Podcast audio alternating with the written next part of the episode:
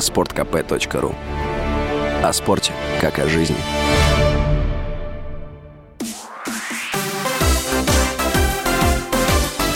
Новости спорта.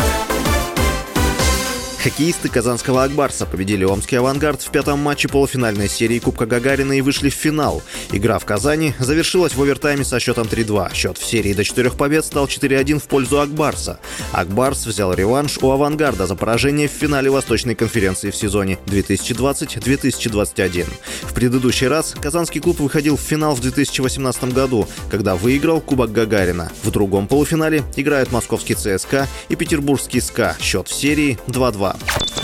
Футболисты петербургского «Зенита» победили московский «Локомотив» в гостевом матче 22-го тура российской премьер-лиги. Встреча на арене железнодорожников завершилась со счетом 1-2. «Локомотив» открыл счет в матче, но «Зенит» успел сравнять еще до перерыва, а во втором тайме вышел вперед после эффектного удара Матео Кассиеры. «Зенит» обыграл «Локомотив» в гостях в РПЛ впервые с сезона 2016-2017. Петербургский клуб набрал 54 очка и продолжает лидировать в турнирной таблице. «Локомотив» занимает 11 место место.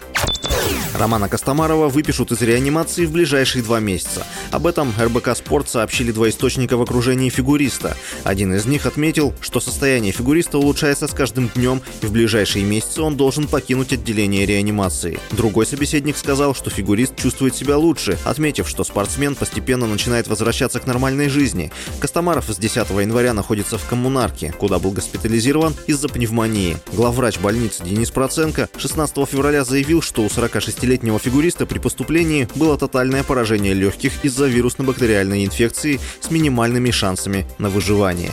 С вами был Василий Воронин. Больше спортивных новостей читайте на сайте sportkp.ru Новости спорта.